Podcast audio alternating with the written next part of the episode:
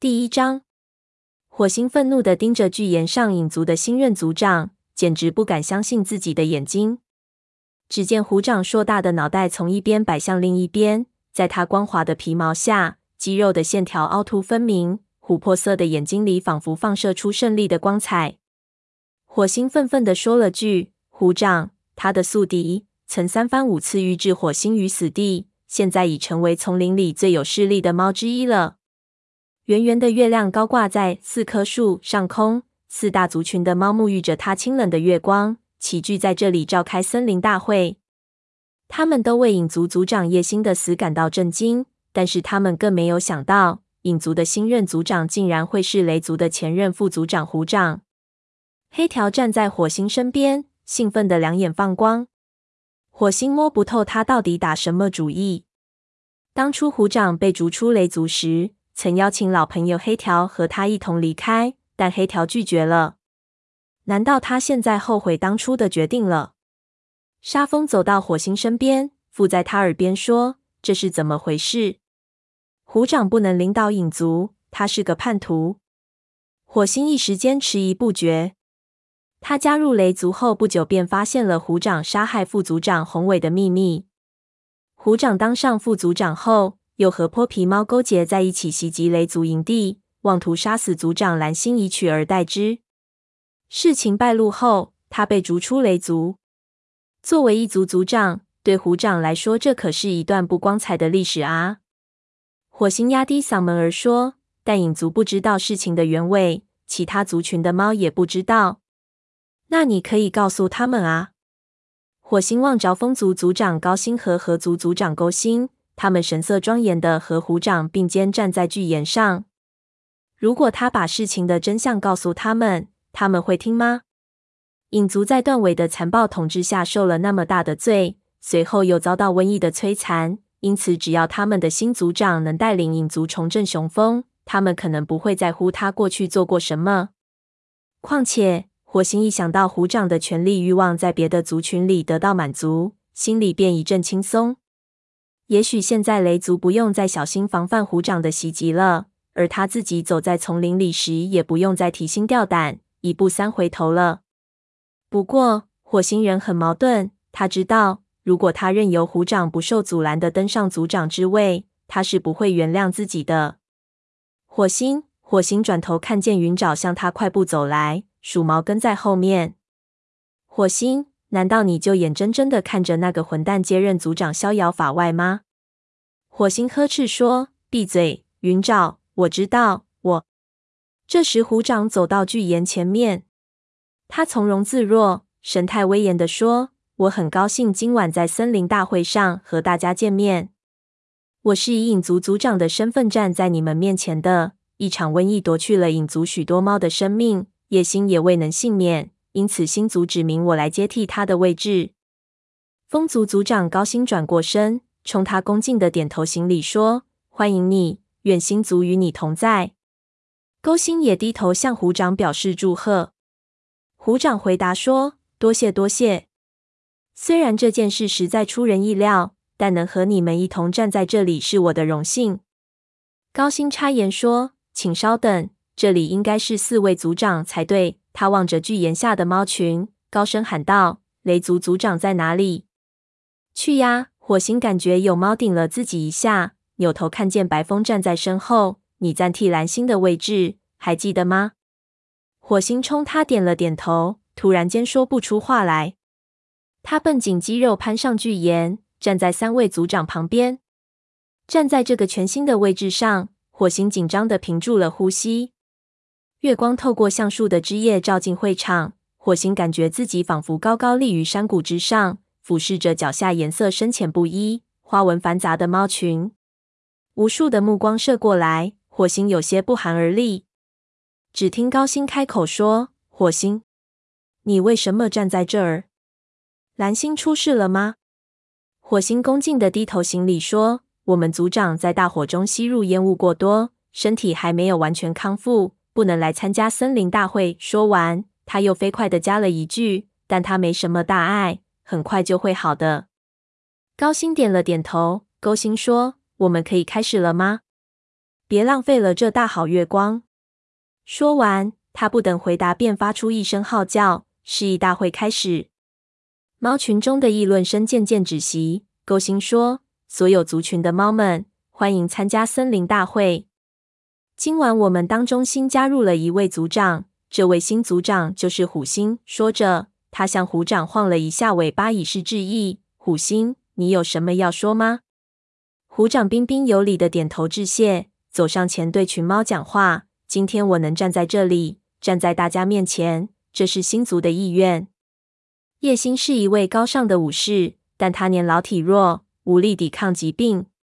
他的副族长灰毛也病亡了。火星听了，心里隐隐感到不安。每一位族长在继位后都要去月亮时接受星族赐予的九条性命。野心当上族长也不过才几个月，他的九条性命去哪里了？难道发生在影族的瘟疫那么厉害，把他的九条性命全都夺走了吗？火星向下望，看见影族巫医奔比垂着头坐在那里。火星看不见奔比脸上的表情，但从他坐立的姿势上判断，显然正沉浸在强烈的悲痛中。火星想，奔比没能凭借自己的医术救活他的族长，心里一定很难过。虎掌继续说，在影族最艰难的时刻，星族把我带给了他。许多猫在瘟疫中死去。老年猫和分娩的母猫得不到赡养照顾，族群得不到保护，就连族长之位也没有武士来继承。于是，星族发给奔比一个预兆，告诉他丛林里将产生一位伟大的族长。我以我们所有武士祖先的名义起誓，我将成为那位族长。火星用眼角余光看见奔比的身体不安地抖动了一下。当虎掌提到预兆时，奔比不知什么原因显得很愁闷。火星突然意识到自己的任务变得更艰巨了。如果确实存在那个预兆，就说明虎掌之所以当上影族族长，完全是星族的选择。这样一来，火星或者其他任何猫都不可能再提出反对意见。他现在该说些什么才能显得自己并不违背武士祖先们的意愿呢？虎掌继续说：“在星族的保佑下。”我还带了几名武士一同加入了影族，他们已经用行动证明，他们愿为新的族群捕猎和战斗。火星很清楚虎掌说的是哪些猫，就是那帮和他狼狈为奸、袭击雷族营地的泼皮猫。他看见巨岩下就盘尾坐着一只，那是指姜黄色的大公猫。火星见过他，那是因为他企图闯入育婴室而和纹脸牛打起来。具有讽刺意味的是。这些泼皮猫当中有一些本身就是在影族中长大的，后来成为残暴的族长断尾的支持者。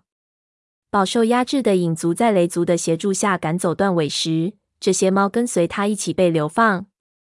高星走上前，一脸怀疑地问：“断尾的同伙野蛮凶残，跟断尾一个德行，让他们重回影族合适吗？”火星明白高星的担忧，因为正是这些猫曾霸占过风族的领地。几乎令风族家毁人亡。他还知道有许多影族武士也有类似的担忧，毕竟他们不但给风族带来灾难，就连他们本族的猫也深受其害。没想到影族的猫竟然能容忍他们重回族群。虎掌镇定的回答：“断尾的武士们只是奉命行事罢了。你们不也遵从本族族长的命令吗？”武士守则上说：“族长的话就是法律。”他伸出舌头舔了一下口鼻。这些猫曾经对断尾忠心耿耿，如今他们效忠于我。黑角曾是断尾的副族长，现在他是我的副族长了。高星的脸上仍显出一副怀疑的样子，于是虎掌直勾勾的盯着他说：“高星，你有理由憎恨断尾，他给你的族群造成了巨大的伤害。但我要提醒你的是，雷族庇护断尾并不是我的决定。”我一开始就竭力反对，但蓝星一意孤行。既然我效忠于蓝星，那么我就得支持他的决定。高星迟疑了一下，然后弯下头说：“这话说的倒也有些道理。”虎掌发誓说：“那么我所要的就是请你信任我，给我的武士们一个机会，让他们证明自己能够严格遵守武士守则，能够再次忠于影族。在星族的保佑下。”我的首要任务就是振兴影族，令影族重振雄风。火星抱着希望想，也许虎掌的野心已经得到了满足，他可能真的会成为一位伟大的族长。他说：“应该给那些泼皮猫一个机会，也许同样也应该给他一个机会。”但火星仍然疑虑未消。他想让虎掌明白，雷族绝不会任由他胡作非为。他想得出神，竟没有意识到虎掌的演讲已经结束了。高星说：“火星，你现在有什么要说的吗？”火星紧张地吞了口唾沫，迈步上前，感觉脚下的石头冰凉光滑。站在巨岩上，他看见沙风和其他雷族猫正满怀期待地仰头望着自己。沙风的目光里更是充满了崇拜的神色。火星精神一振，开始讲话了。他不打算隐瞒雷族最近遭遇火灾的事实，但他不想给别的族群留下一个虚弱的印象。河族的副族长豹毛全神贯注地听着，他眯缝着眼睛，似乎想从火星的话里琢磨出点儿什么来。雷族是在河族的帮助下逃离火灾的。没有谁比豹毛更清楚雷族所面临的困境了。火星大声说：“几天前，伐木场燃起了大火，殃及到我们的营地。半尾和团毛在那次大火中牺牲了。雷族以他们为荣，尤其以黄牙为荣。他为了救出半尾，义无反顾地回到燃烧起熊熊大火的营地。他低下头，眼前浮现出黄牙的音容笑貌。我在他的巢穴里发现了他。”陪着他走完了生命里的最后一段路程，猫群中发出一片悲凉的嘶叫声。为黄牙的死感到伤心的不只是雷族的猫。火星注意到奔比身体笔直的坐在下面，眼睛里充满了悲痛。黄牙在被断尾逐出影族以前，曾经是影族的巫医，他是奔比的老师。火星继续说：“炭毛将会是我们新的巫医。”蓝星由于吸入过多烟雾导致身体不适，但他很快就能痊愈。我们的幼崽没有伤亡，我们正在重建营地。他没有提到大火后森林里猎物短缺的情况，也没有明说虽然他们努力重筑营的围墙，但营地的防御工事仍然十分脆弱。他恭敬地看了勾星一眼，补充说：“我们必须感谢合族的大力帮助，在火灾期间。”他们为我们提供了住宿和食物，没有他们的慷慨相助，我们也许会遭受更大的伤亡。勾心点了点头，以示答谢。火星忍不住瞥了豹毛一眼，看见他死死地盯着自己。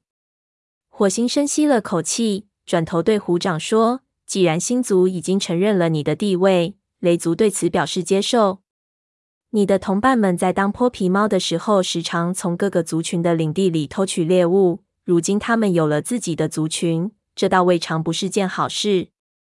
我们相信他们会遵守武士守则，老老实实地待在自己的领地内。虎掌的眼睛里掠过一丝惊讶的神色。